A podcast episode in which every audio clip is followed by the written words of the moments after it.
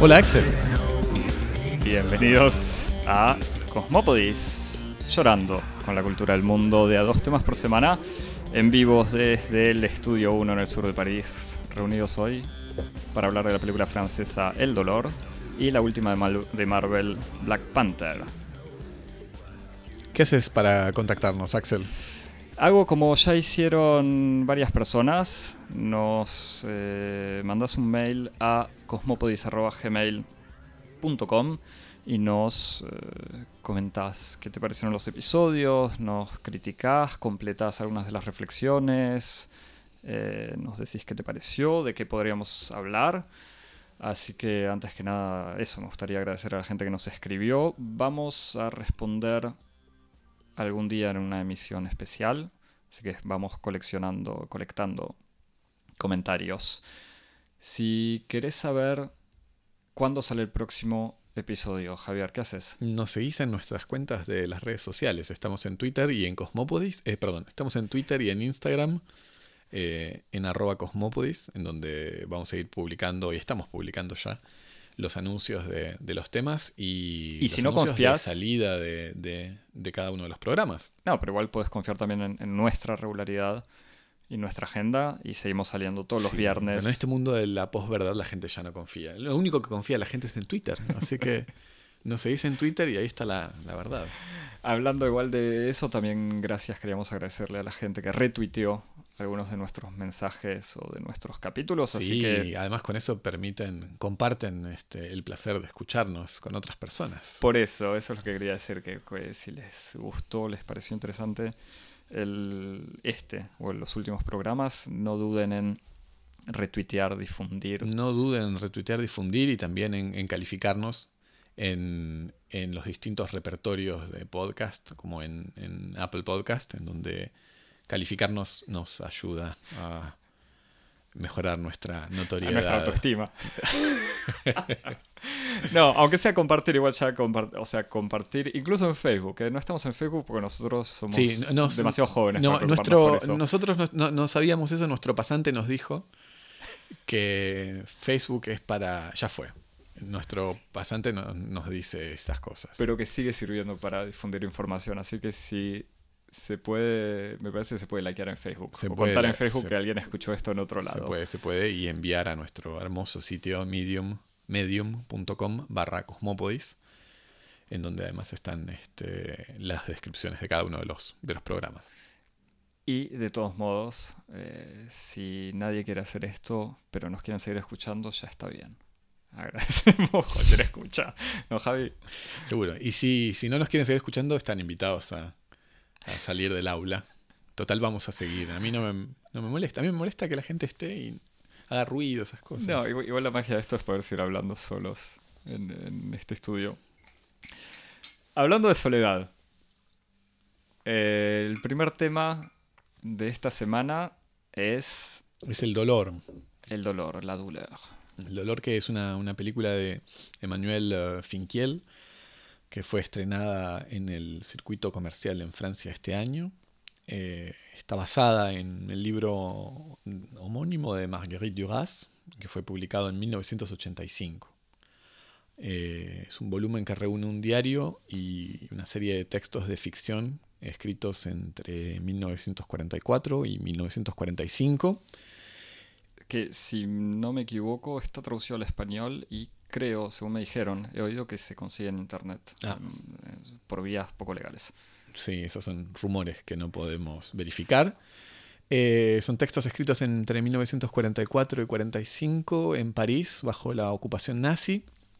Comienzan con la deportación de Robert Antelme, que es el, el marido de Marguerite Duras y que era miembro de la resistencia, y que terminan con, con su regreso tras la liberación de- del campo de concentración de Dachau al final de, de la guerra. Entre todas las historias que contiene el libro de Marguerite Duras, la, la película Finkiel retoma tres momentos, que son los en los que se estructura la película. Una primera parte eh, que se centra en la vida de, de la narradora, este personaje que es Marguerite Duras, ah, tras la captura de, su marido y, la relación un poco ambigua que, ella va a mantener con un agente francés de la Gestapo, en el clima de mutua sospecha y amenaza entre resistentes y colaboracionistas durante los últimos meses de la ocupación y, la inminente liberación.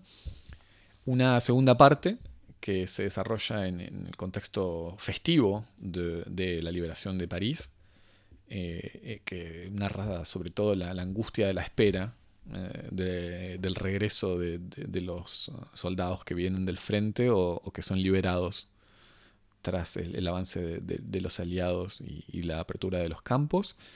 Y una tercera y última parte más corta, aunque en el libro tiene, tiene otra, otra extensión, alrededor del descubrimiento dramático de, la, realidad de los campos de concentración y de exterminio eh, y que culmina con el regreso de, Robert y con la separación, o por lo menos con la anticipación de, la separación de, Robert y, de Marguerite. Este, no, vos, Axel, actúan? Actúan. Ah, es una película con pocos personajes en realidad. Melanie Thierry. Sí, Melanie Thierry en el rol de Marguerite Duras. Eh, Benoît Magimel que hace de este policía. En el rol de, del agente de la Gestapo y Benjamin Violet. Que hace del... De Dionys. Uh, Dionys Mascolo. Que eh, fue amigo, y amante. de Robert Antelme y amante y luego pareja de Marguerite Duras. Exactamente. Eh, la idea de ver esta, esta película surgió eh, hace unas semanas. En realidad había visto el, el tráiler en el cine y me sorprendió porque yo había visto o sea, conocía el texto no directamente por el texto, sino porque lo había visto en, un, en teatro, en una puesta en escena eh, que me había encantado, eh, que me había marcado. Eh, una puesta en escena de Patrice Chéreau, gran figura del teatro francés, director de La Reina Margot, también mm. película con música, no solo para tener referencias, sino porque es conocido con música de Goran Bregovic. también muy buena película. y la puesta en escena era una adaptación con una sola actriz en, escena, un escenario bastante despojado, o sea, una mesa, una silla, una ropa simple que no pretendía recrear la época, pero no era necesariamente algo contemporáneo. Y simplemente la actriz recitando, actuando, pero eh, transmitiendo el texto de manera casi pura y directa. Y eh, era una adaptación, o por lo menos la fuerza de esa adaptación estaba justamente en eso, en, la presencia del texto, eh, que es absolutamente desgarrador y una relación muy íntima y personal con el sufrimiento. Entonces al ver, o sea, al enterarme de que existía una una adaptación al cine de esta película, me, intrigaba bastante cómo iba a funcionar, o sea, traducir un, texto tan personal, digamos, y único en una historia en dos horas de, película. Eh, y al mismo tiempo las primeras imágenes del tráiler daban la sensación de una típica película histórica, o sea, con una buena recreación de momentos. Un drama de época. Exactamente, un drama de época, con unas eh, actuaciones medio melodramáticas. Pero, nada, me ganó la... O sea, por, por, amor por ese texto fui al cine igual y me pareció bastante interesante, bastante bien logrado, con ciertos eh, recursos discutibles. O sea, fue muy difícil ver la película sin pensar en el texto, pero una adaptación bastante bien lograda. Eh, así que te dije que a pesar del, drama histórico que parecía poco interesante que fueses a verla. Eh, Cosa que hice y animó mi, noche de mi noche de un, de un domingo y animó el comienzo de, una semana. o sea, así como, como el texto en sí es desgarrador, obviamente la película lo es también. Sí, sí. Igual, bueno, me parece que hay algo en, en la representación visual de, del trauma histórico que en el caso de la película bordea lo, lo obsceno, pero me parece que eso podemos, podemos charlarlo después, me parece. No, pero decímelo ahora, ¿por qué igual? Eh, O sea, la adaptación, ¿vos decís la adaptación al cine o la puesta en escena del... sí, la puesta en escena. De, O sea, de un- alguien actuando de esta Marguerite. Sí, o sobre, sobre todo a mí lo que más me, me impresionó y, y me, me chocó fue la, la aparición de, de los de las personas liberadas de los campos, de los sobrevivientes de los campos. Eh, me, me chocó profundamente eh, la decisión eh, un poco que a mí, a mí me, me pareció obscena de, de poner en escena a un actor al que se lo sometió a una dieta para que esté eh, delgado y que, y, que encarne la debilidad del regreso del campo, esa representación, esa, es- esa voluntad representativa, quiero decir, de, de- de- replicar, reproducir eh, el escándalo físico de, de las huellas de los campos, me parece que es, eh, es obsceno. Ese, es el tipo de cosas que no, que no pueden, no, no son, no están sujetas, no, no se dejan eh, representar de un modo teatral. Eh, que, que no pueden existir sino en la realidad del documento, del archivo. En ese sentido, me parece que una decisión tal vez estética y éticamente más decorosa hubiera sido no representarlo en imágenes. Hmm. O sea, en el fondo, que es, me parece lo que intenta.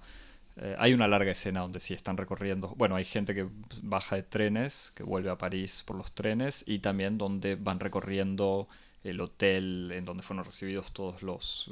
la, la gente eh, que salía de los campos que iban siendo liberados, donde están buscándolo a Robert. a- o tratando de conseguir información sobre él, y es cierto eh, lo que decís, entiendo lo que decís. Al mismo tiempo me da la sensación que parte de la apuesta del director de la adaptación es tratar de reducir lo máximo posible, Sí. aunque podría haberlo reducido más, No, como pero decís, el, el la punto, el presencia de punto, gente el punto- justamente, el punto está en que a partir del momento en que una persona que está tomando decisiones de puesta en escena decide reducir, es porque no entendió. En el sentido en el que no es una decisión eh, cuantitativa, sino cualitativa.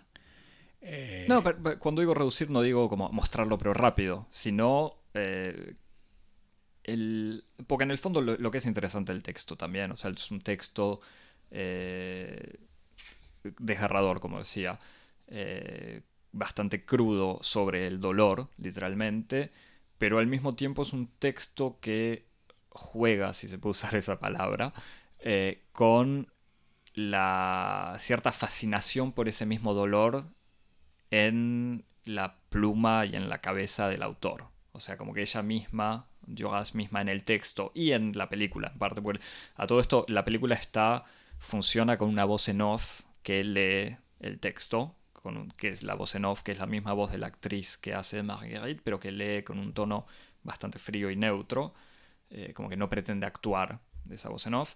Eh, y en el texto, o sea, voz en off o texto publicado, eh, está cierta conciencia en algún momento de lo la pasión de la escritura que termina reemplazando una especie de dolor sincero. O como que la espera, que la escritura se transforma en un placer medio culpable que acompaña esa espera de, que, que existe con sufrimiento sincero.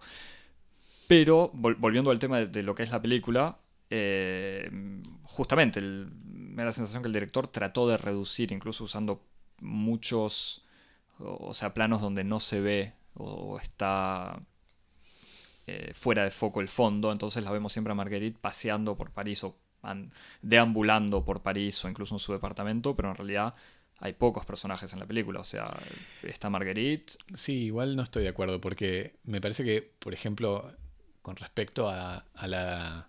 con respecto a la descripción de. de, la realidad de, de los campos que se va descubriendo de a poco. ah, Tiene, la película tiene dos momentos. Tiene un momento extremadamente dramático y horroroso, que es el momento en el que Dionís le describe a Marguerite eh, el estado en el que se encuentran los, los sobrevivientes de los campos y Robert.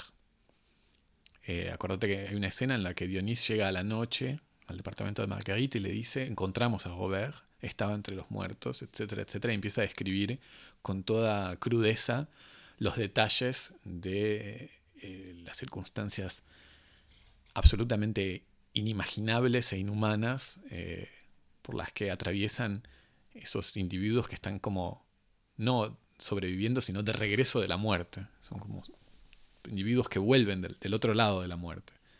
Ya ese momento tiene tal nivel de, crudeza que eso hubiera sido suficiente para explicar cuál es la realidad de los campos. que Luego, en la escena siguiente, vuelven con Robert y muestran esta escena en donde, por ejemplo, se los ve a una serie de individuos, entre ellos Dionisio y otros amigos, cargándolo a Robert entre tres o cuatro porque Robert no, no, puede caminar de tan débil que está. Y están todas estas escenas en donde eh, se lo muestra a él recuperándose en el departamento de Marguerite.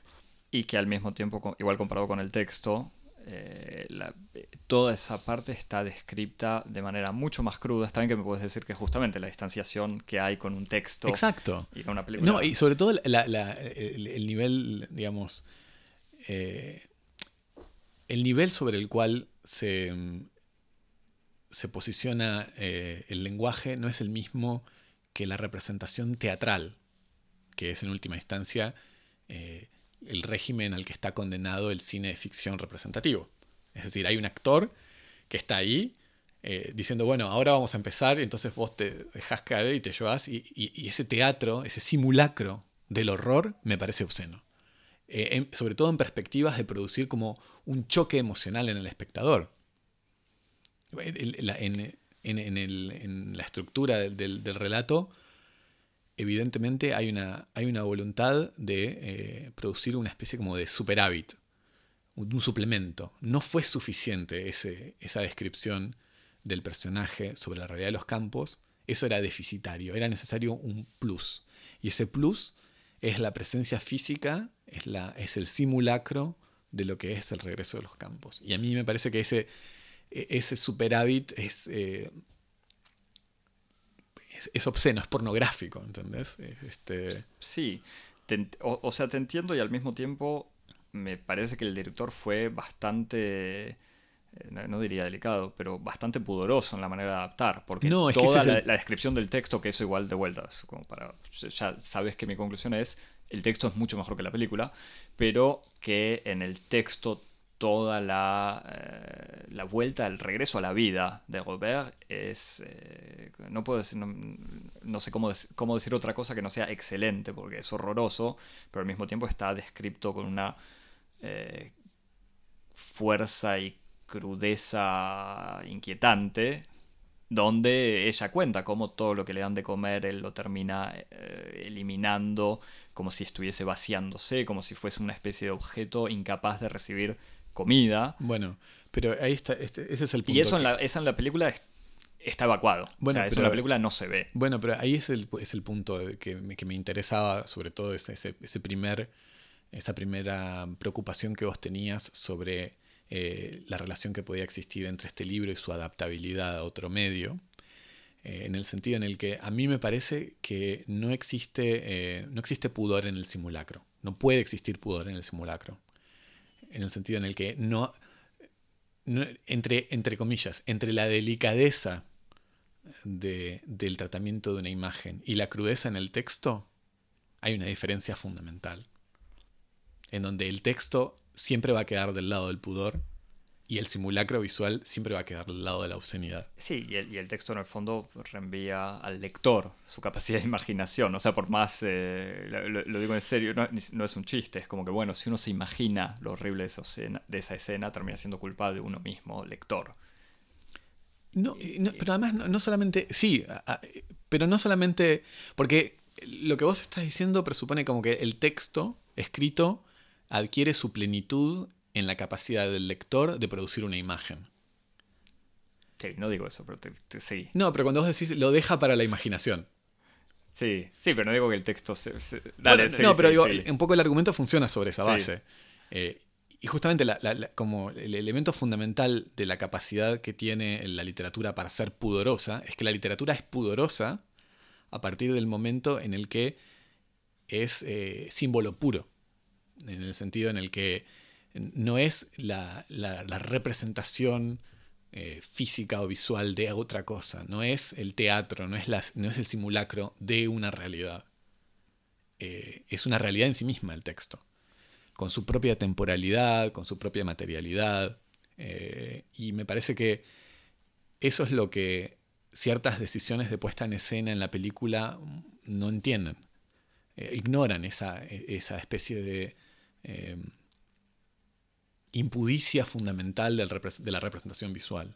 Y de hecho, cuando, cuando, cuando volví a leer algunas cositas de Duras que había leído, me daba cuenta hasta qué punto la misma Marguerite Duras era consciente de esto y, y digamos en una separación entre como imagen y, lenguaje, ella estaba siempre del lado del lenguaje. Y entonces, por ejemplo, me acuerdo de un pequeño texto que ella escribe en la vida, en una antología de textos que se llama La vida material, en donde dice, ella dice, escribir no es contar historias, es lo contrario de contar historias.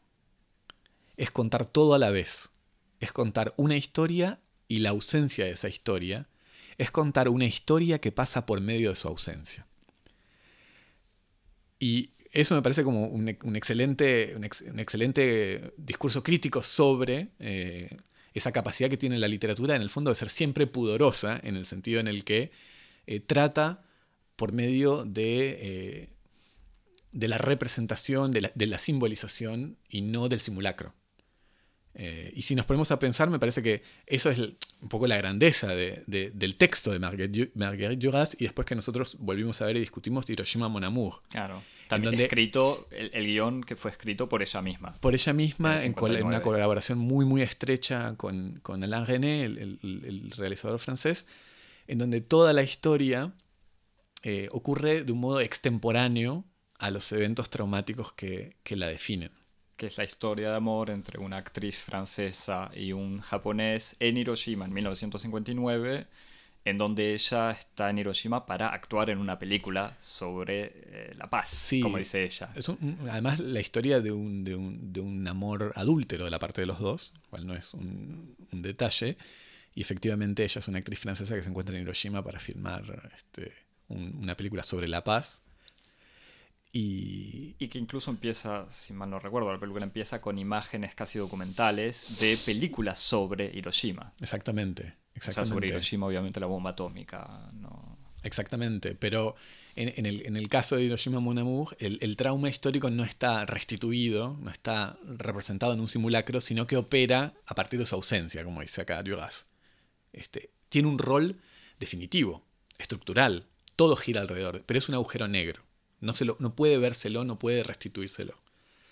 Y me parece que en ese sentido la peli, es, la peli de, Finkiel es eso me parece lo que, que, yo quiero decir cuando digo que es obscena y que en, cierto sentido es antiduraciana. Sí. que no entiende, eh, eh, que, no, que no, no sigue esta, esta máxima de que escribir no es contar historia, sino que contar la, la historia y la ausencia de la historia, sino que se deja llevar por, el entusiasmo, la seducción de restituir una historia en tanto que tal. Sí, yo creo que está en una tensión medio contradictoria, porque, no, o sea, no es duraciano, pero el uso del texto, o sea, la voz en off es, eh, está extremadamente presente, digamos, el, texto está muy presente y eso para mí es lo que salva la película, lo que hace que uno disfrute la película y que es de vuelta lo mejor de la película. Eh, y al mismo tiempo también insiste, por ejemplo, con una especie de el contrapeso, la figura de la señora Katz, que es en el texto de Duras, son dos párrafos, es la madre de una amiga de Duras que se instala en el, también 44, después de la liberación, se instala en la casa de Duras para esperar el regreso de su hija, eh, joven judía que, eh, lo dice ella en el texto y en la película, era inválida, no sé qué tipo de había perdido el uso o el uso normal de una pierna tras una enfermedad. Mm. Entonces, en la película se entiende, uno escucha a la madre decir con un acento además medio de Europa del, Este, decir, ah, porque mi, hijo, mi hija espero que esté bien, ella que era, que era inválida, no sé cómo andará, y uno enseguida entiende que la bajó del tren y la eh, mataron. Y en el texto toda esa espera está evocada, o sea, la espera de la señora Katz está evocada rápido y es como Jogas demostrando que había otros, eh, otra gente esperando y obviamente otras víctimas. Y en, el, en la película la hace eh, mucho más presente. O sea, la, aparece una persona que aparece muchas veces en el departamento mientras ella está deprimida, llorando, eh, de manera casi irracional. Esta señora Katz está lavando la ropa de su hija, preparándose para la llegada de su hija, cuando el espectador y Marguerite sabemos que la hija no va a volver. Claro. Eh, y eso a mí sí me pareció medio eh, Finkiel tratando de mostrar, porque incluso hay una, una frase que creo que no está en el texto, que dice, en esa época no sabíamos todavía lo que había pasado en Auschwitz, o algo así. Y eso sí me parece una especie de eh, gesto innecesario, donde Finkiel trata de justificar a Joas como diciendo, bueno, esto que puede parecer la historia de un sufrimiento egoísta, de un dolor eh, muy subjetivo y que no intenta inscribirse en una historia universal del dolor, eh, es porque no se sabía lo que había pasado. Totalmente, sí, estoy totalmente de acuerdo. Y al mismo tiempo el texto de Yogas es justamente, en el fondo es fabuloso. De vuelta, son un montón de adjetivos incómodos para, este texto. No, bueno, pero porque el, dolor es una especie de dolor eh, radical, o sea, que no. que, que, es, comparable con cualquier dolor eh, extremo, digamos. Sí, y, sobre todo que me parece que el, dolor en, este en, este relato me parece que eso, esto se ve mucho más en el libro que, que en la novela. Eh, es una figura para describir algo así como una condición casi eh, fundamental de la subjetividad en Joas, que es eh, el ensimismamiento. es, un, es, un, gran relato es un gran relato sufriente, casi avergonzante, de eh, la dimensión absolutamente insuperable del ensimismamiento. No se puede, eh, eh, los sujetos no pueden sino vivir en su ensimismamiento, y la conciencia de este ensimismamiento es una conciencia que produce sufrimiento y que produce vergüenza. me parece que el gran drama del texto duraciano y que, la película no, no logra, me parece, restituir en toda su, como vos decís, en toda su radicalidad, es que eh, pese a todo este drama humano, histórico, nacional, eh, este individuo, Marguerite, el personaje, no pueda salir de su propio dolor, no pueda salir de los límites de su propio dolor, circunstancia que se vuelve aún más eh, intolerable con el regreso con la liberación de París primero.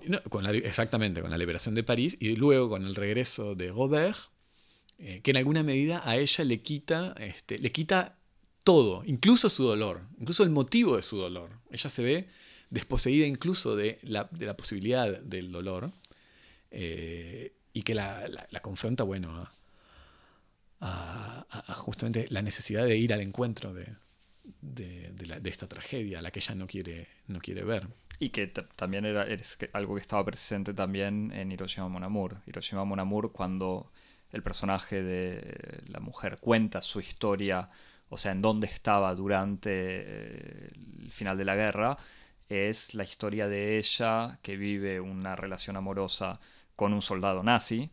Y entonces, en el momento de la liberación de Nevers, su, su ciudad, eh, lo matan al nazi y a ella, como a un montón de otras mujeres, le, cortan el, pelo y la familia la... Muy común al final de la guerra. Exactamente. Las rapadas. Y, la familia la, encierra en el sótano. Entonces cuando todo el pueblo y toda Francia está festejando la liberación, ella está llorando por la muerte de su amante y por no poder seguir con su historia de amor.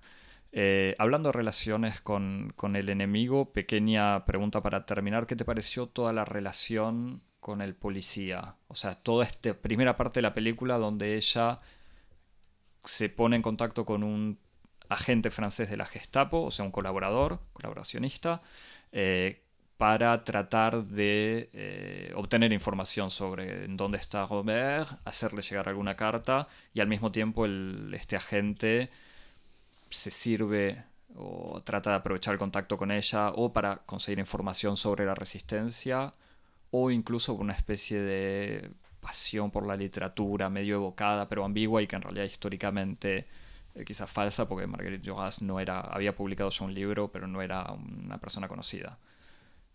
Sí, no, a mí no me interesó. Me parece que está introducido en, la historia con, un propósito de, producir eh, incertidumbre e intriga. Totalmente. Eh, cuando en, el texto duraciano eh, es un, campo para explorar las relaciones entre lealtad, deseo, la ambigüedad entre, entre digamos, la misión de espionaje y los intereses individuales. mucho más interesante, me parece que en la película simplemente es un dispositivo de intriga. Y eso me parece otro, otro error de lectura. Para llenar un poco incluso el tiempo. Es como que está para, muy bien. Los para producir, para producir eh, la intriga de cierta ella, tensión. ¿Ella se va a volver o no? Ella va, está, claro, va a traicionar a sus amigos. Va a, poner traicionar a sus amigos y a su marido. Se va a enamorar de este hombre. O, incluso por error va a hacer, va a poner en riesgo a toda la resistencia por su. Sí, después se introduce una pequeña trama sobre un posible atentado en contra de este individuo.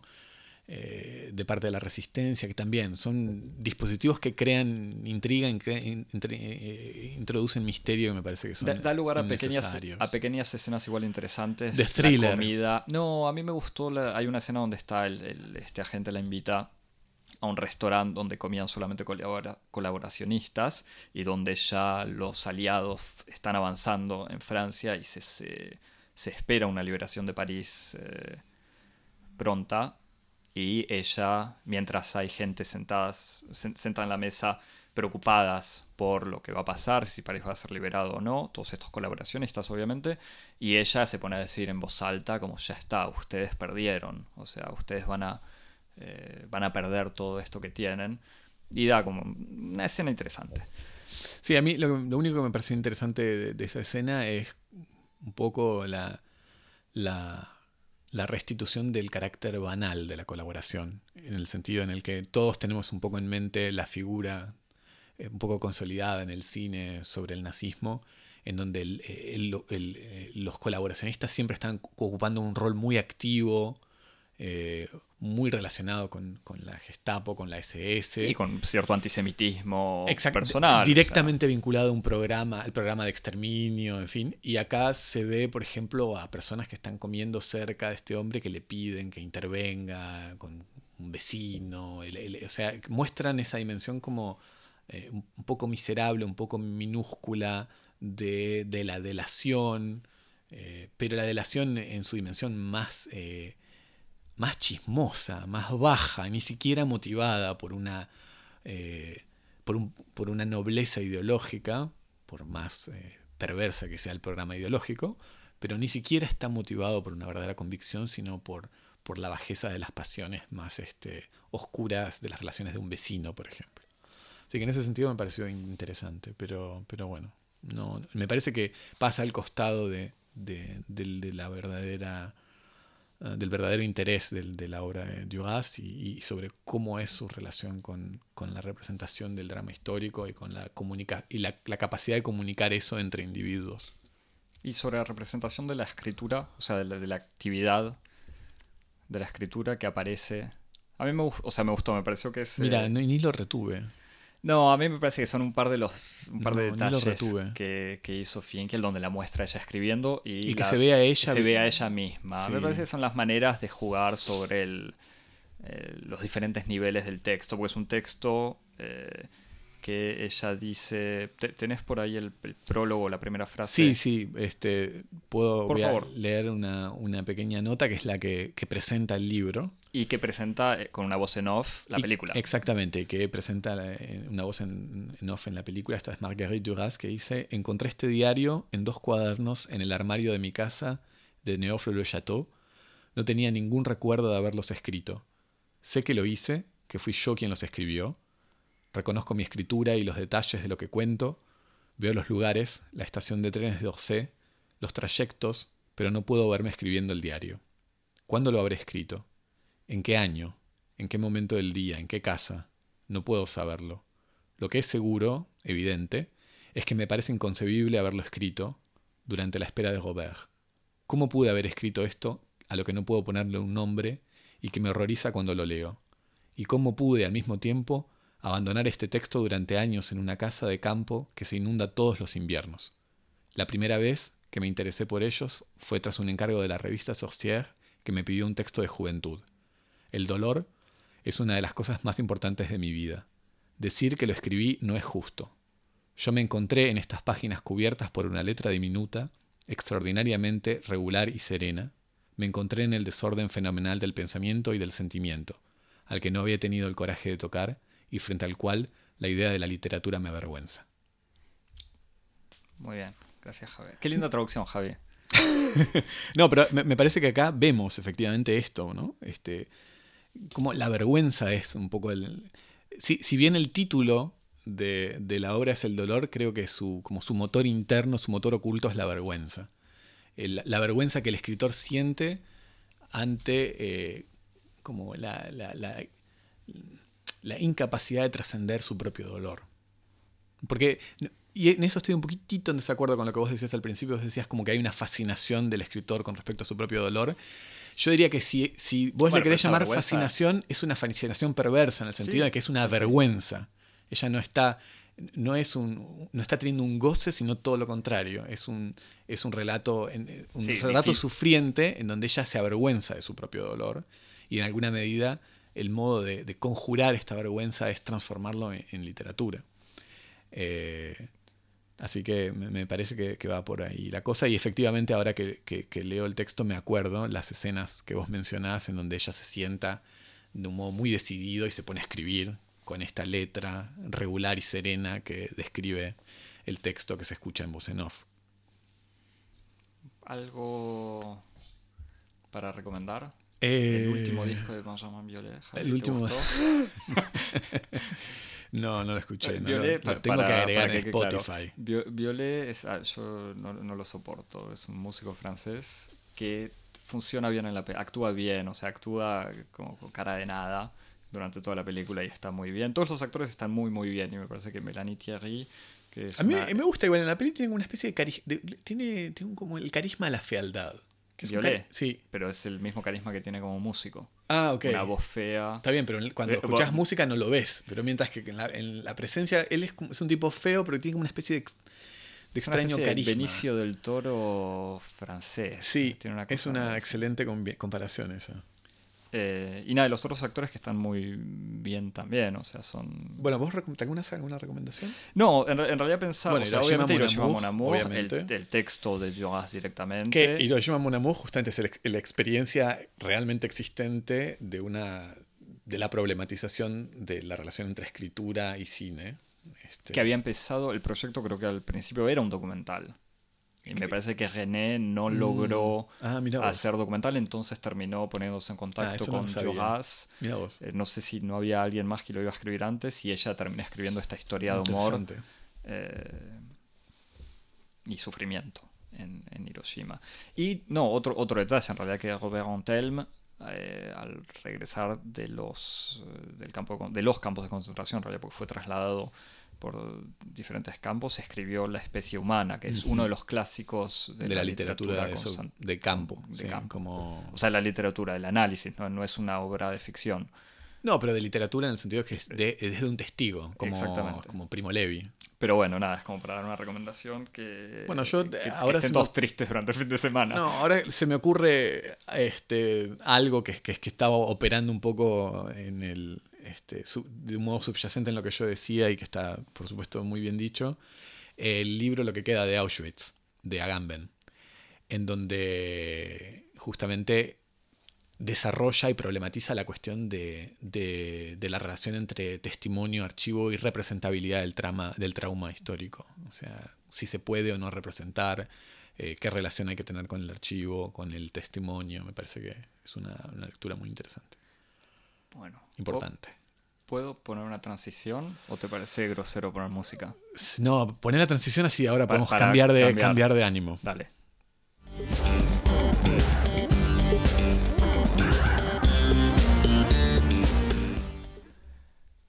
Bueno, ahora pasamos a la segunda parte.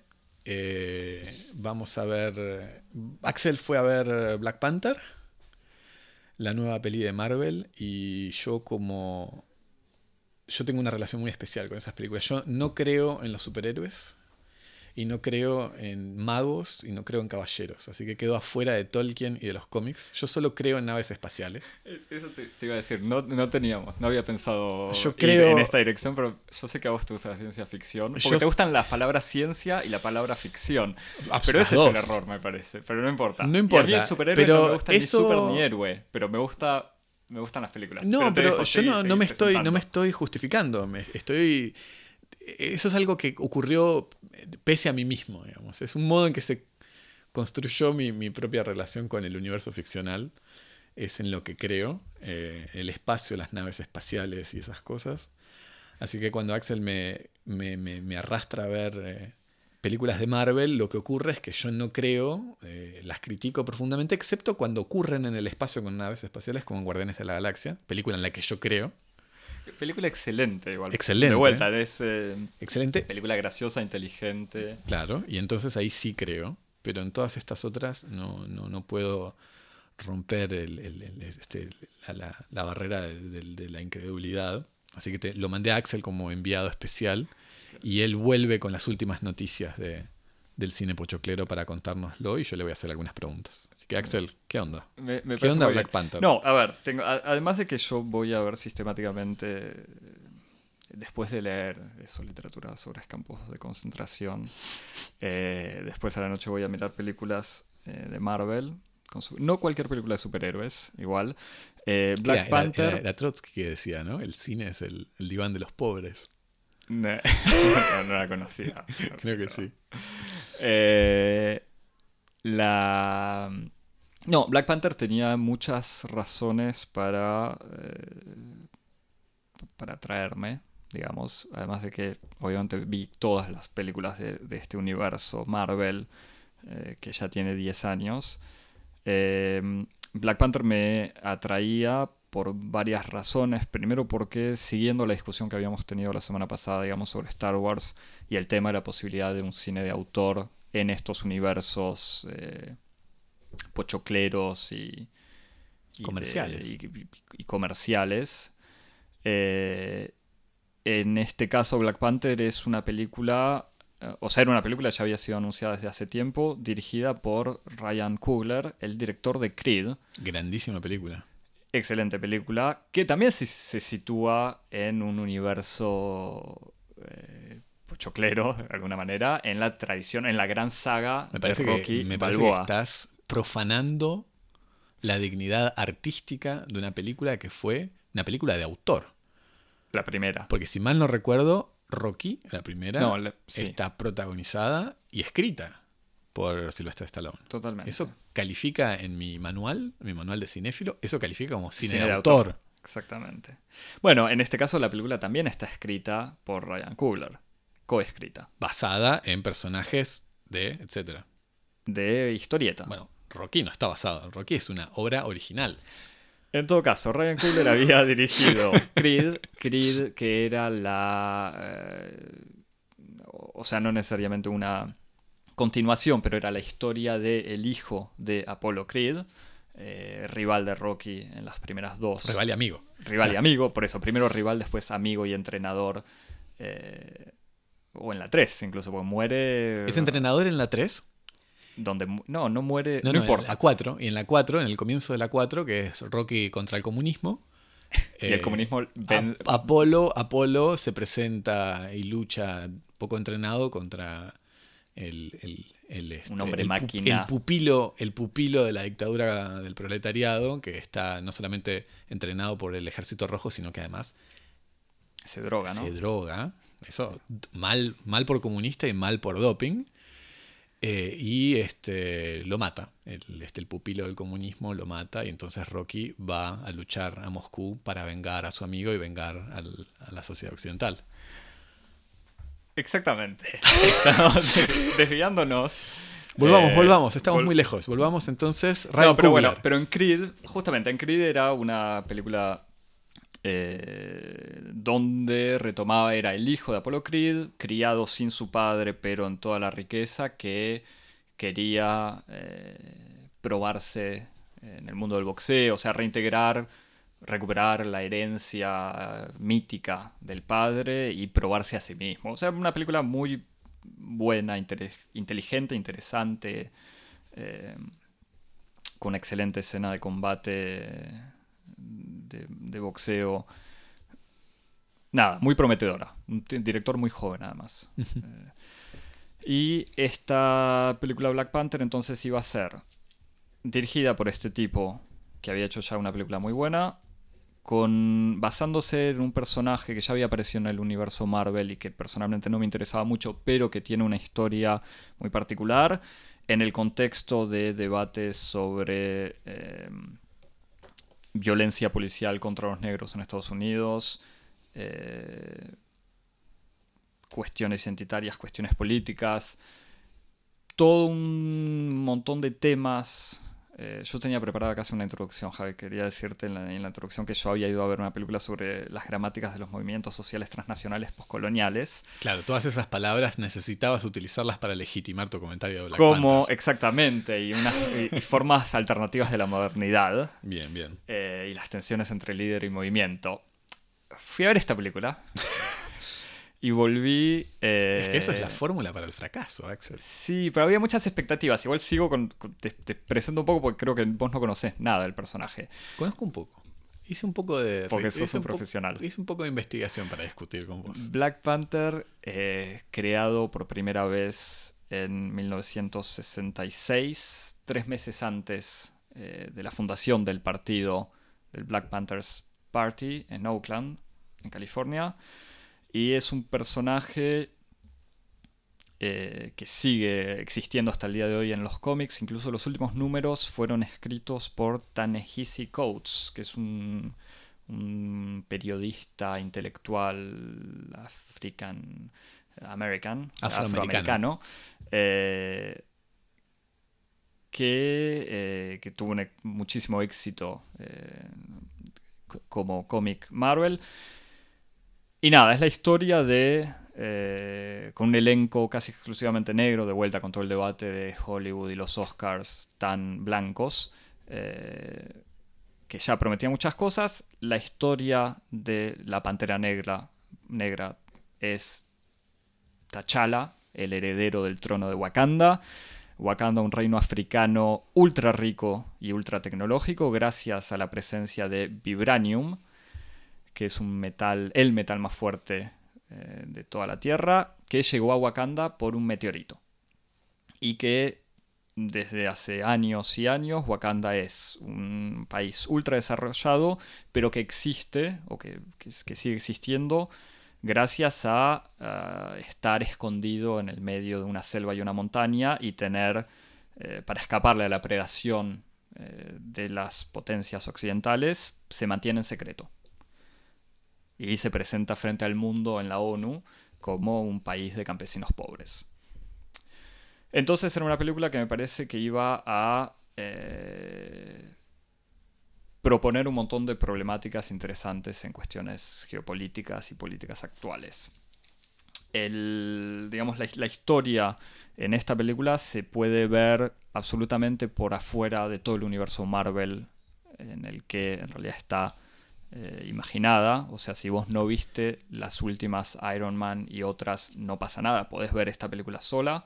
Sí, y justamente para rebotar un poquito sobre lo que decías antes, que esto que estás diciendo de esperar que la película en alguna medida avanzara a través de una, de una problematización ficcional, de una serie de, de debates sociales, me parece, sobre todo en el mundo del cómic, de los superhéroes, es una prolongación de un poco lo que pasó el año pasado, no solamente lo que había pasado hace unos años con los Oscars So White, sino el año pasado con la película de La Mujer Maravilla, ¿no?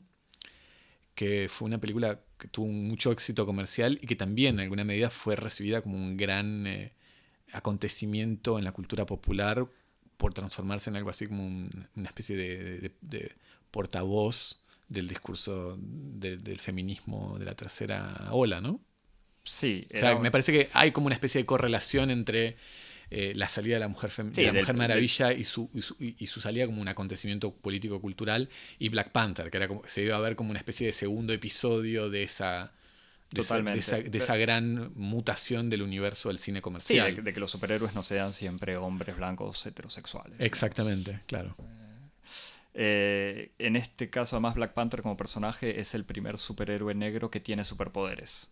Porque, además de pertenecer a una nación ultra avanzada en el medio de África, eh, por unas cuestiones rituales misteriosas, se transforma, o sea, toma un brebaje que lo transforma, que transforma al rey de Wakanda en la pantera negra con superpoderes, digamos, una especie de traje ultra tecnológico también gracias a los, eh, los avances de, que hay en Wakanda. Eh, en esta película, la, digamos, la trama es relativamente simple. En, en la última Marvel donde aparecía Black Panther muere su padre, o sea, el rey de Wakanda, entonces hay un nuevo eh, heredero, este joven T'Challa que nada, en esta película va a tener que asumir su rol de rey, de buen rey, pero esta nueva generación que accede al poder, o sea, él mismo, sus consejeros, que son todos de una nueva generación, empiezan a preguntarse en qué medida, eh, viviendo en un país ultra rico y ultra tecnológico, no tendrían que ayudar al resto de África. Eh, y nada, la trama es bastante simple. Anuncio desde ya, voy a revelar algunos, eh, algunos elementos clave de la trama. O sea, Sí, no es, la, película es muy obvia En igual. ¿eh? No creemos en, en los spoilers. No, pero me, me han amenazado por mensajes No de te dejes amenazar. No, ya lo sé, pero por eso lo aviso. Voy a contar igual todo. somos el último reducto de resistencia al formalismo, Axel. Tenemos que asumirlo eso. No nos importan los detalles de la trama. Está bien. Pero eh, yo por las dudas igual aviso que nada, que voy a... Es difícil hablar de la película sin contar algunos elementos. De todos modos, la película es muy obvia. Como cualquier película de superhéroes que se respete, o sea.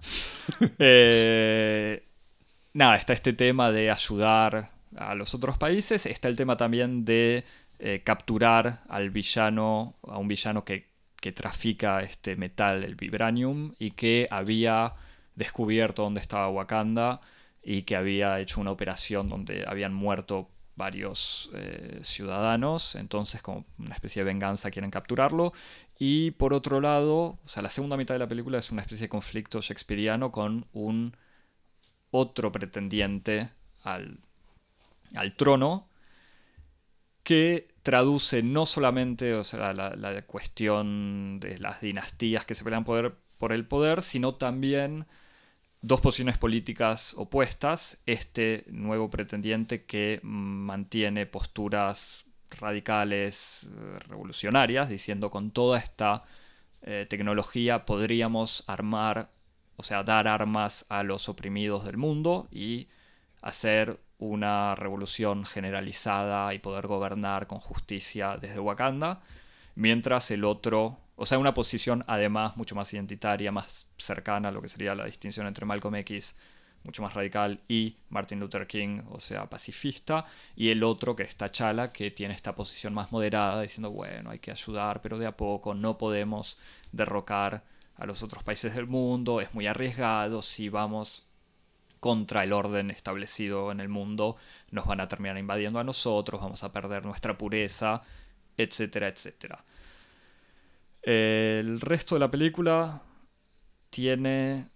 eh, evoca y trata de manera directa, pero en mi opinión breve, un montón de estas problemáticas que son muy interesantes, que pueden ser muy interesantes en este mismo personaje. O sea, el- por ejemplo, la película se abre con una escena donde este Black Panther, o sea, T'Challa, tiene que ir a rescatar,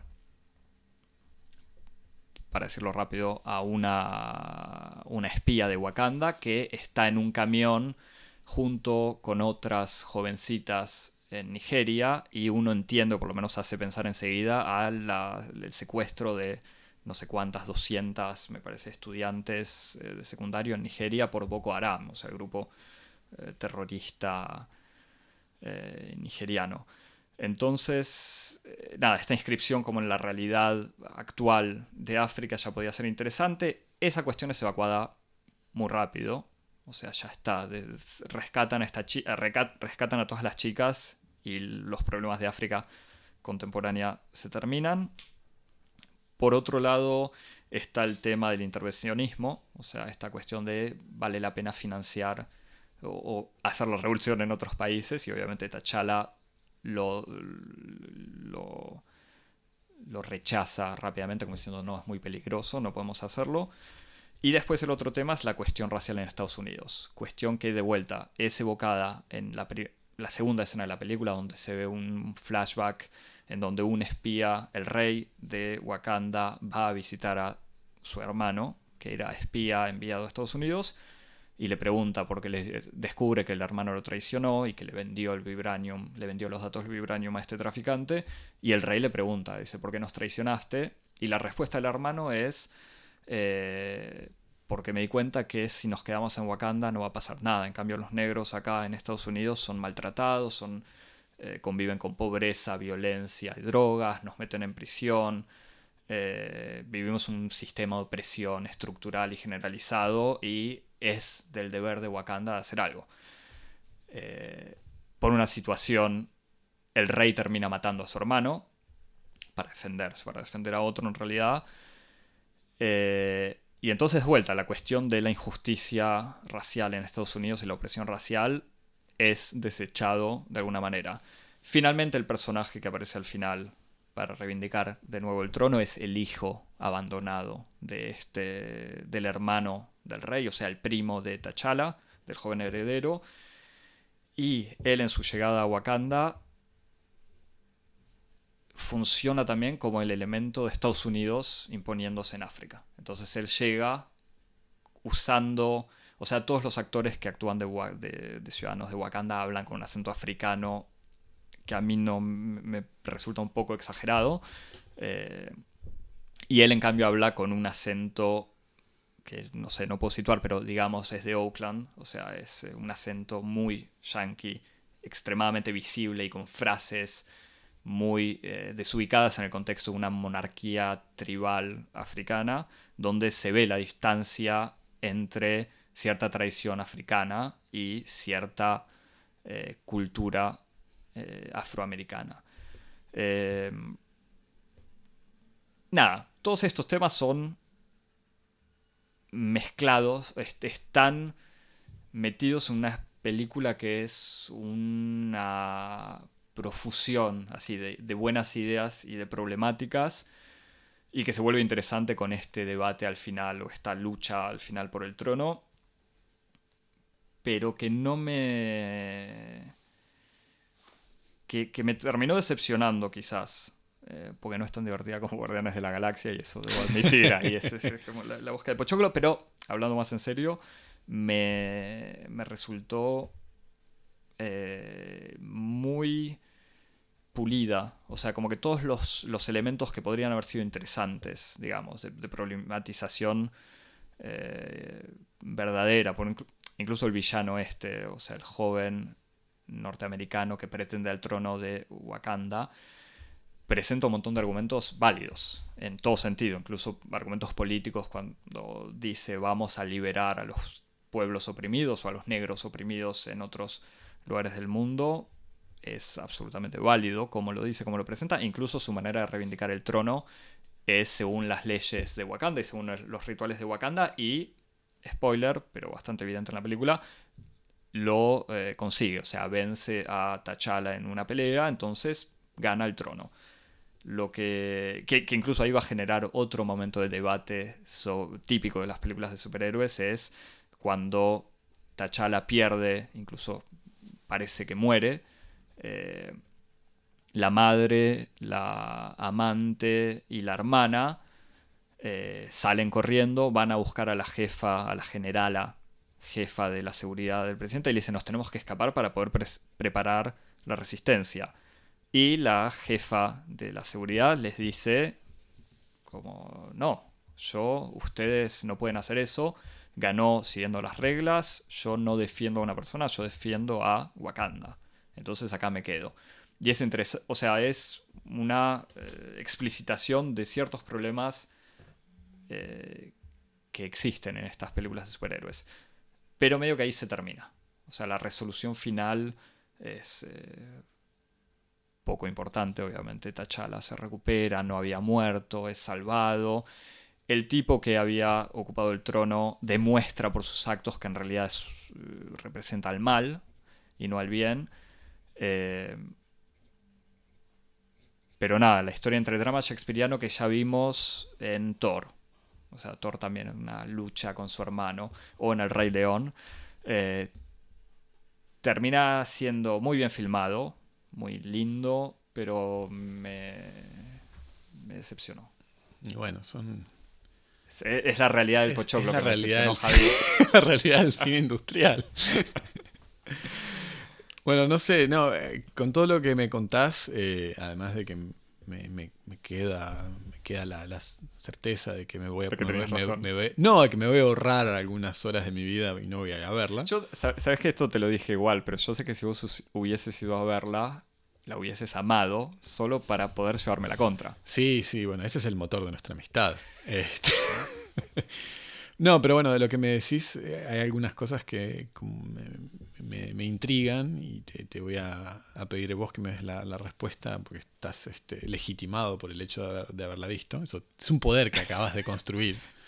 Este... Cualquier pregunta de la que no pueda responder, te voy a decir que. Claro, yo estoy condenado. es imposible describir. Exacto. yo, me, puse, me puse voluntariamente en una posición de inferioridad de no poder sino preguntar. No tengo no tengo otro poder. Pero bueno, la cosa que vos me que estás eh, señalando, como si eh, en contra de, las expectativas generales de, que Black Panther fuera como una gran película sobre, sobre, sobre el drama racial, eh, da la sensación de que, de que Kugler beneficia un poco la clave, la clave familiar.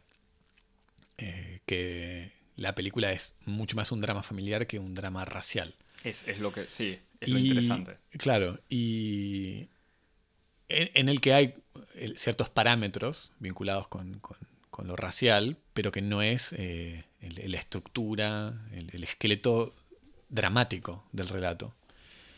Y, que, sí. paréntesis, igual te interrumpo, porque que en el fondo se puede saludar como algo eh, totalmente bienvenido, o sea, que una película con actores negros no tenga que ser solamente sobre la cuestión racial, no, eso es otra, claro. Este, también está muy bien. Eso ni hablar, eso sí. Pero mm, pensabas que tal vez tiene que ver con un hecho, con una, con una, expectativa falsa de quienes vieron Creed como una película de, de raza, digamos, sobre la raza. Cuando efectivamente, si uno se pone a pensar, Creed es una película en donde interviene el elemento ciertos parámetros raciales o ciertos parámetros de clase, sobre todo, pero en el fondo es una historia familiar. Creed es una gran película sobre la filiación. E, esta también. Sobre cómo ser, cómo estar a la altura del legado del padre y cómo ocupar su lugar. Eh, Creed es eso, eh, en donde la figura de la filiación está declinada en, el padre biológico y también en el padre, digamos, afectivo, porque Rocky se transforma como en un padre eh, un padre de un hijo boxeador, porque Rocky en, Creed tiene otros hijos que no querían nada saber, saber, nada con él y se fueron a la universidad y hicieron otras cosas y, el, joven, este, el joven que ahora no me acuerdo cómo se llamaba el personaje, Adonis, Adonis, el hijo de Apolo, eh, termina siendo, siendo adoptado casi por Rocky como si fuera el, hijo que él no tuvo, y el hijo boxeador. Que Rocky viniendo de, del pueblo eh, pierde eh, conexión con los hijos que van a la universidad también. Había todo un tema... Sí, eso es cierto. De todos modos, bueno, el personaje de Adonis estaba marcado por una cierta como contradicción de que él es, bueno, digamos, un personaje no hegemónico porque es negro, pero al mismo tiempo es un chico blanco, un chico blanco no, es un chico rico que fue a la universidad, que trabaja en un banco de inversión, que gana un montón de plata, etc. Entonces hay un montón de parámetros de clase que lo aleja del mundo del boxeo, el mundo de la música, de, los sectores negros urbanos norteamericanos que son pobres. Eh, pero, por eso digo, hay parámetros raciales, eh, hay parámetros de clase, pero el verdadero drama de Creed es un drama familiar. Y por lo que vos me decís acá, Es como que Black Panther es una, una, historia en donde hay parámetros geopolíticos, parámetros económicos, parámetros raciales, y en el fondo es una película familiar. Eh, así que me pregunto si, si no es como una, una especie como de, de, de, característica casi de autor, si no, si no, es, si no es las historias que le interesan contar a Kugler. Totalmente. No, no, es que me parece que está, está muy claro que sí, que la cuestión de la afiliación en esta es esencial, porque incluso con momentos más pseudomísticos, donde él entra en contacto con los, con los antepasados. Eh, y sí, el tema incluso de romper con los antepasados. O sea, el cambio este que al final de la película eh, deciden dar a conocer la, la, existencia de Wakanda como un país rico y, con tecnología.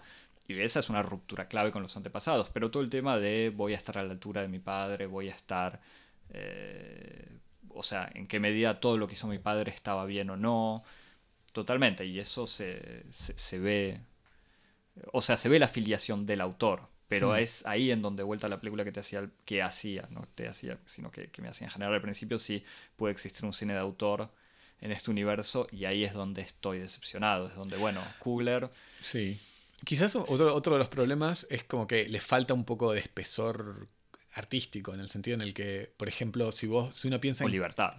Sí, no, pero por ejemplo estoy pensando en Creed, ¿no? Que Creed es una fábula sobre la afiliación, en donde eh, la problematización de, justamente cómo ser hijo, cómo estar a la altura del legado familiar, cómo se, está tan problematizado en la historia de los personajes como en la puesta en escena, en el sentido en el que Google está permanentemente produciendo un discurso eh, que, intenta responder a la pregunta de cómo hacer una nueva Rocky que esté a la altura de las Rockies tradicionales, pero que al mismo tiempo sea moderna y nueva, que está cristalizado en un momento casi, casi kitsch, eh, cuando, cuando está Adonis Creed proyectando imágenes de la película Rocky en el living de su casa y él se pone, sobre se pone a boxear sobre la proyección en una imagen que reenvía un poco incluso a los dispositivos de puesta en escena de vanguardia del teatro, cuando está el actor y la proyección y esta especie de superposición de dos universos visuales. Pero ahí había como una, un trabajo de, de la parte de Kugler, en donde no hay un trabajo solo interno a la fábula, sino de, problematización de los modos en los que se hace cine, en una película sobre el cine, como ser un hijo de ese cine de los años 80, que fue el cine con el que Kugler probablemente se, eh, creció, se educó como, como amante del cine. Y tal vez el problema que tiene Black Panther es que no, no tiene esta dimensión histórica, en el sentido que Black Panther no tiene, eh, no tiene esa entidad, eh, no tiene otras películas, es, un, un cómic que no está tan presente como en la, en la conciencia cultural general. Entonces, no es tan fácil de ver este, este trabajo como del cine sobre el cine o de la representación visual sobre la representación visual. No sé si, si hay algo, si vos lo ves, así un poco. No, hay, o por lo menos me da la sensación que hay una especie, hay un par de referencias que quizás yo reconocí por, por mi cultura incompleta eh, entre Tron y El Rey León, y lo digo muy en serio, una de las primeras escenas de Wakanda es la vista a un horizonte desde una, desde una roca y una música cercana a, la del Rey León, al comienzo del Rey León, y parece una especie de guiño eh, simple.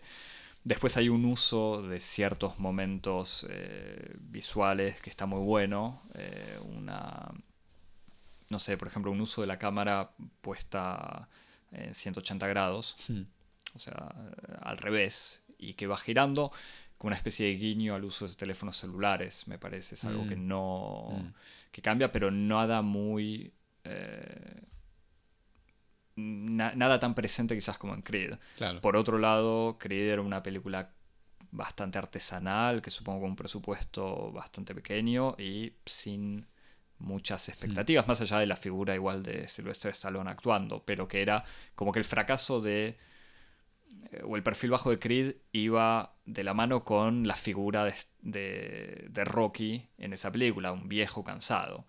En cambio acá, al tener que inscribirse en este universo eh, literalmente espectacular, eh, visualmente espectacular, y con un montón de presiones económicas, me parece que ahí es donde se fue licuando un poquito la la marca del autor. Aunque, de vuelta, se pueden reconocer cosas. Hay una gran, una larga escena de pelea hecha en una, supuestamente una sola toma. Está claro que hay el uso de efectos especiales es evidente, pero hecha sin cortes, así como está la escena del combate sin cortes en Creed, que me parece que es el, la, referencia o la mano del autor, del, del director.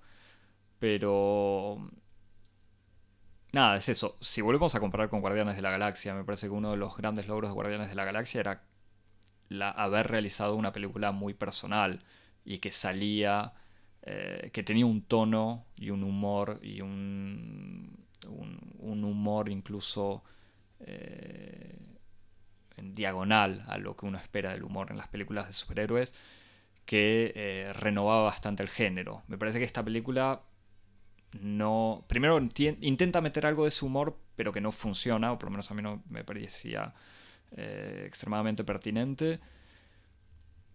Y al mismo tiempo se inscribe en una tradición que ya existe en las películas de superhéroes. O sea, el drama shakespeariano de vuelta ya está en. O sea, la primera Thor la, la dirigió Kenneth Branagh. No es buena, pero la pelea por el trono de dos herederos ya apareció muchas veces. Eh, quizás, o por lo menos el final de esta peli da a entender que en las próximas, en la, continuación de Black Panther, es un Black Panther que se inscribe en el mundo, o sea, que se abre al mundo. Y ahí sí podrían, eh, podríamos ver estas situaciones políticas, que de vuelta es, quizás no es lo que le interesa a Ryan Coogler. Eh, podríamos verlas explicitadas de otra manera. Yo sospecho que Ryan Coogler no va a dirigir la próxima Black Panther. O sea, un Black Panther en Estados Unidos no sé cómo, salvo que haga alguna especie de Creed de vuelta o una película sobre una historia personal, pero me parece que no va a entrar en el universo eh, del personaje y de Marvel eh, tal que va avanzando. Pero, pero no sé. En lo que me contás hay otra, otra cosa que me parece que, se, me aparece medio como una ironía, pero tal vez es como yo lo estoy escuchando, vos me dirás, que, que tiene mucho que ver con el, con el lugar un poco también paradójico que ocupa lo africano y África en, la representación como del universo imaginario norteamericano, por decirlo rápido, o de la industria cultural norteamericana, para ser más precisos. Y, y una de, las ironías que se me presentan es el hecho de que siendo una película que parece contar la historia de un héroe africano, eh, el verdadero héroe es un norteamericano, en el sentido en el que es un héroe, un héroe desgraciado, Killmonger. Eh, Killmonger es el este primo heredero. Exactamente. y, que es el personaje que parece como el personaje más interesante de la película. de, lejos es el más interesante. Que hay, hay algo un poco. Hay como una especie de ironía en ese hecho de que el personaje que, es portador en sí de la mayor riqueza eh, dramática, de los, de los, de los mejores este, conflictos. Eh, sea el, el personaje norteamericano, mientras que los personajes africanos por la condición misma de su pureza, están desprovistas de toda profundidad. Sí, también puede tener que ver con el género, que en muchos casos el villano es más interesante. Hmm. Pero, porque pasa lo mismo también en Thor. Que Thor de vuelta, la serie de Thor no es muy buena y la, última es graciosa, pero porque cambia completamente el tono. Pero en Thor, el personaje de Loki, que es el hermano malvado, es mucho más interesante sí, pero con que el, héroe. Con el detalle que Loki y como, el bueno, ¿cómo se llama? Thor. Thor. Este, claro. Los dos personajes son del, mismo orden, digamos. Son los dos, ¿no? Más o menos. Loki es una especie de niño adoptado que pertenece a otra, mm. a otra raza. Pero no, no, igual entiendo lo que decís. Eh, Porque incluso además, digamos, lo americano es lo que lo vuelve interesante, en cierto sentido. Es el modo en que el personaje se inscribe históricamente es lo que lo, que lo ilumina en cierta medida. En el sentido en el que, por dar un, ejemplo que quizás, eh, vos me dirás cuán ilegítimo es, eh, si uno tuviera que hacer una comparación dramática entre Adán y el hombre post-adánico, siempre es más interesante el hombre post-adánico. En el sentido en que el hombre, luego de la caída del, del jardín del Edén, es más interesante por el modo en que está inscripto en la finitud, eh, en el pecado, eh, toda una, una serie de, de- parámetros que lo hacen un personaje más interesante, más rico y sobre todo humano. Eh, mientras que el hombre adánico, eh, inscripto en, no en la finitud, sino en la inmortalidad, en la abundancia, en la incapacidad del pecado, es una figura idealizada y en última, en última instancia radicalmente extranjera e inhumana.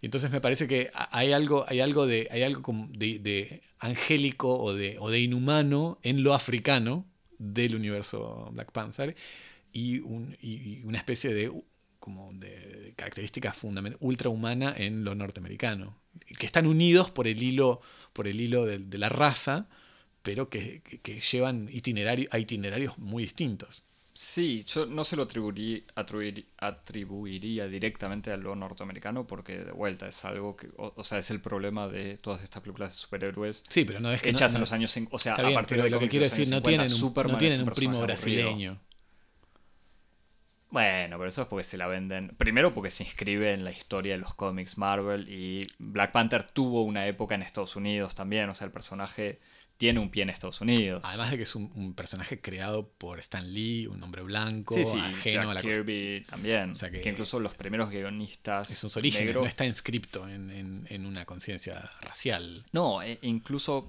el personaje en el cómic eh, siempre trató de despegarse de la cuestión política y muchas veces se dijo que haberlo hecho un héroe africano y no afroamericano era una manera de escaparle a la cuestión política. Eso está clarísimo y eso es lo que pasa con la película. Por eso el elemento más interesante y el elemento más político es este extranjero eh, norteamericano. Sí, sobre todas las partes de la entre idealización de África que existe en el personaje y en la película, sí, yo no, no soy, yo espero, quiero creer que tendrían algún consejero, algún antropólogo ahí ayudando, me da la sensación que es una especie de popurrí de, eh, de elementos decorativos africanos y de ritmos, incluso ahora no me acuerdo qué elemento de la película daba la sensación que era una referencia a, o que por lo menos a mí me hacía eh, pensar en países de África del Oeste, o sea,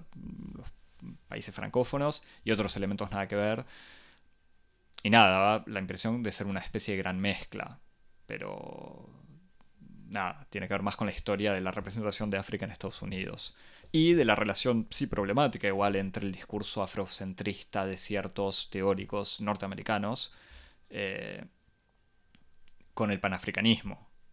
O sea, Alguna, o sea, me hacía pensar, te lo doy ahora, entre pensando en las recomendaciones o en otras películas, pensaba en el, hay un documental de William Klein, fotógrafo y cineasta estadounidense radicado en Francia desde hace mucho, blanco, eh, que filmó en el 69 un documental sobre el Festival Panafricano de Alger, eh, Argel, eh, que se hizo en el 1969. Entonces, en Argelia independiente, o sea, en la Argelia independiente, eh, se recibe un, se hace, se organiza un gran festival panafricano en donde vienen representantes de todos los países africanos y también de Estados Unidos. Y entre estos personajes de Estados Unidos hay unas situaciones de tensión rara entre los Black Panthers que estaban ahí y ciertos militantes independentistas, pero que no renegaban de su educación europea eh, occidental, en el Mm. fondo, con esta tensión entre idealización y, y idealización y realidad, digamos, u orientalismo de alguna manera. Sí, o me, sea, me- me da mucha curiosidad saber cómo va a ser recibida en África por, por la Esta película, por africana. supuesto. Sí, Mucha yo no- quiero, o, o sea, no lo sé. También está... se- o sea, mucha gente decía que por lo menos en la recepción del cómic, igual siempre fue saludado por haber puesto en escena una nación africana exitosa, capaz de manejar, capaz de manejar eh, tecnología, pero bueno, ficticia sin duda, pero que eh, sobrevive por estar al- escondida del mundo occidental. Como que la- los países, las potencias mundiales, esa, y, y esa rest- y nación resto puede de África existir. también, supongo. Y del resto de África, no por supuesto. Esta nación sino el resto de África. puede existir porque las potencias occidentales no trataron de invadirla. O sea que en el fondo no es una nación africana. Es bueno, pero es de vuelta a la cuestión de la pureza. Es como, bueno, si hubiesen podido mantener esta pureza Sería una nación africana si estuviera en contacto con otros países africanos. No, pero es la pureza de eh, no haber estado en contacto. Los, No, otros, pero con- por- los por otros países estuvieron en contacto con la colonización. No, pero por eso te digo que a mí, me- a mí me suena más como me, me suena como más a un, a un- a un relato con trasfondo bíblico, en el sentido en el que no es africana esa nación, es una nación que está fuera del mundo de los hombres. Es que, bueno, y esto es algo que le dice el, eh, este Killmonger, o sea, el, norteamericano, le, le dice algo así como, bueno, los hombres eh, salieron de África, o sea, todos los hombres son tus hermanos, ¿por qué no vas a ayudar a los otros hombres? Incluso mucho más universalista que, que simplemente panafricana, Mm. eh, o, o pan negra. Eh, pero... Bueno, a propósito de eso, me, me- me acuerdo de una, de una anécdota de una escritora nigeriana bastante conocida, Chimamanda Adichie, la autora de la novela americana, que en una conversación... Reconocida, Javier. Yo la tengo, tengo todos sus libros en, en En una con- bueno. Cuando salgas de la cueva de cómics, Claro, cuando, cuando deje, cuando deje de ir al cine para ver estas películas. que estuvo en una, en una charla con David Remnick, el editor del New Yorker, para el Festival de, de Literatura del New Yorker ahora en, en enero, en donde contaba, contaba un poco sus, experiencias eh, de, como estudiante nigeriana en las universidades norteamericanas. Y, cuenta que en un momento en el campus, en sus primeros meses, eh, se le acercó un muchacho afroamericano y no sé, al que no conocía y que le dijo como hello sister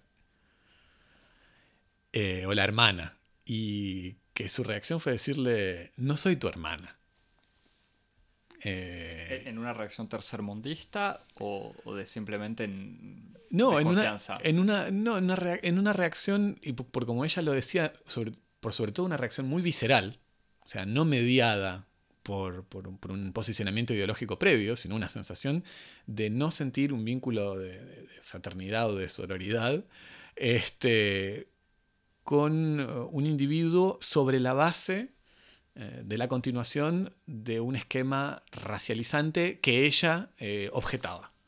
En el sentido de decir, sentirme hermano de los negros en Estados Unidos porque los negros son oprimidos en alguna medida es eh, reafirmar ese, ese esquema que produce oprimidos sobre, sobre criterios raciales.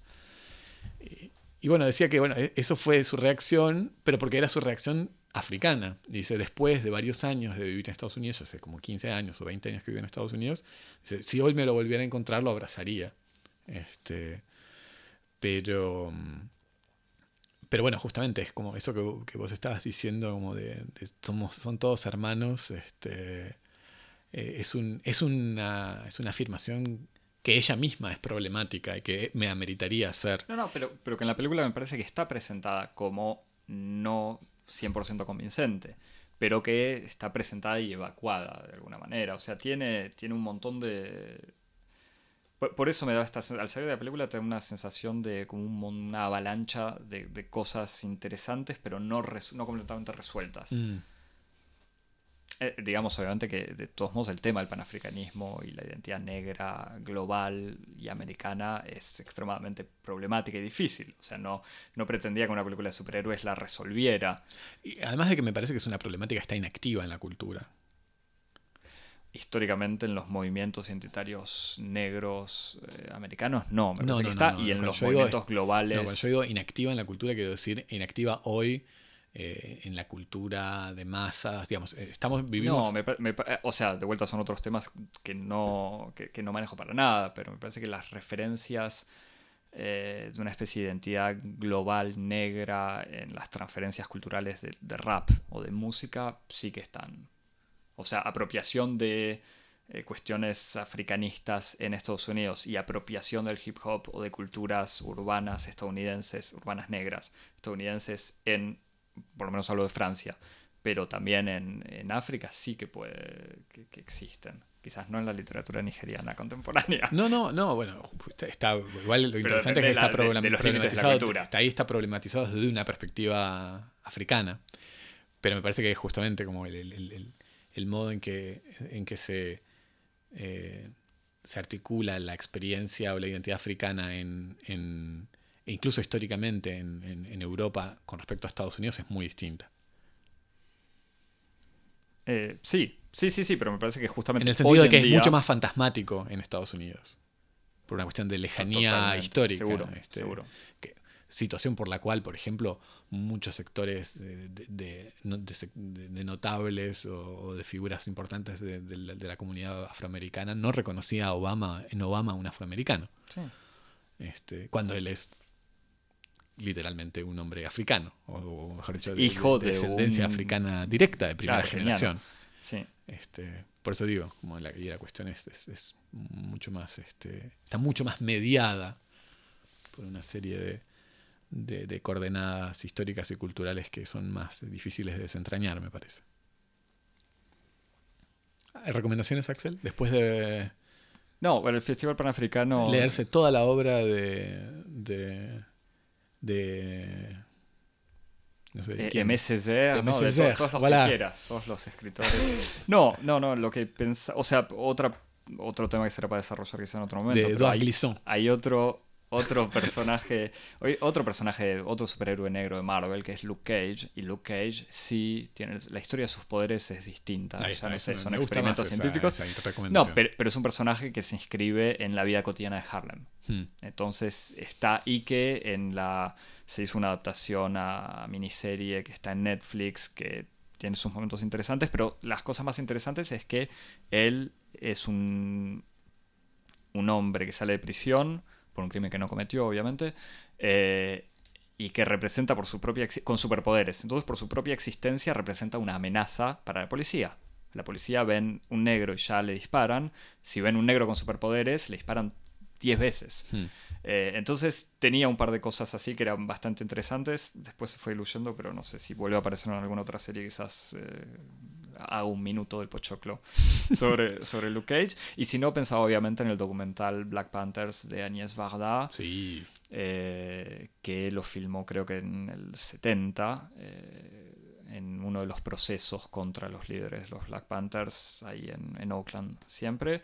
Eh, y Varda, quizás, que recibió un Oscar a la trayectoria hace poco y que quizás gana con una película que de la que algún día hablaremos. Sí, si te obligo... que vamos a ver si el Oscar nos obliga. Claro, sí, sí. No, igual no vamos a seguir la agenda del Oscar. Eh, So white. Vos, exactamente. Javi, ¿alguna recomendación? No, no, está bien. Lo único que voy a decir es que estoy leyendo este, Les Aveux de la Chair, Las Confesiones de la Carne, el volumen de aparición, de aparición recientísima de Michel Foucault, el cuarto volumen de la historia de la sexualidad, de la que vamos a hablar probablemente muy pronto. Y hablaremos seguramente de danza, arte Y la semana que viene yo te voy a, te voy a llevar este, Vos me vas a de viaje. y te voy a bombardear de preguntas. Exactamente, vamos a hablar de, de Jérôme Bell, eh, que fue un coreógrafo francés, que fue... Es, es. Es, eh, no, no, pero quería decir que fue este, invitado para ocuparse de una gran retrospectiva de su obra en, el, en los últimos meses de- del año pasado eh, y que me parece que es interesante y que podemos charlarlo juntos. Te, te voy a filmar bailando, re- reproduciendo algunos de esos movimientos, Javi. No, yo hago una baila. Instagram. un- un- justamente, en- me inscribo en, en el- en los movimientos de la no danza, así que bailo quieto, lo cual es muy conveniente para la radio. O, o siguiendo lo que, lo que decías de Joas, ¿no? Sería obsceno. Lo dejamos para, lo Representa- dejamos- intentar representarlo. lo dejamos para la imaginación, como decís vos. Bueno, eh, ¿podés recordarme cómo... Bueno, por ejemplo, vamos a recibir en cosmopodis.gmail.com sugerencias, comentarios e insultos por un capítulo tan largo. No, más que... Bueno, insultos, lo que quiera. Felicitaciones también. Sí, bueno, tal vez pidiendo, Recomendaciones. pa- tal vez pidiendo insultos recibimos felicitaciones. Cu- Cuando la gente me pida que me haga la obra completa de Marvel, que me lea todo que mire de vuelta todas las películas para volver a hacer esto. Ahí la gente va a tener que pedir vacaciones para poder escucharlo. No, Bueno, yo, y- yo voy a necesitar vacaciones para poder ver eso. Bueno, y nos siguen en dónde, Axel? Eh, en arroba Cosmopodis, en las mejores redes sociales, Instagram, Twitter. Y eso es todo. Y eso es todo. Se suscriben en... En eh, todas las aplicaciones que han ido dando vueltas, Apple Podcast, Stitcher, eh, TuneIn, TuneIn, SoundCloud. en SoundCloud estamos también. Y nos... Y eh, nos pueden encontrar en en Medium. medium.com barra cosmopodis. Perfecto. Hasta la semana que viene. Hasta la semana que viene.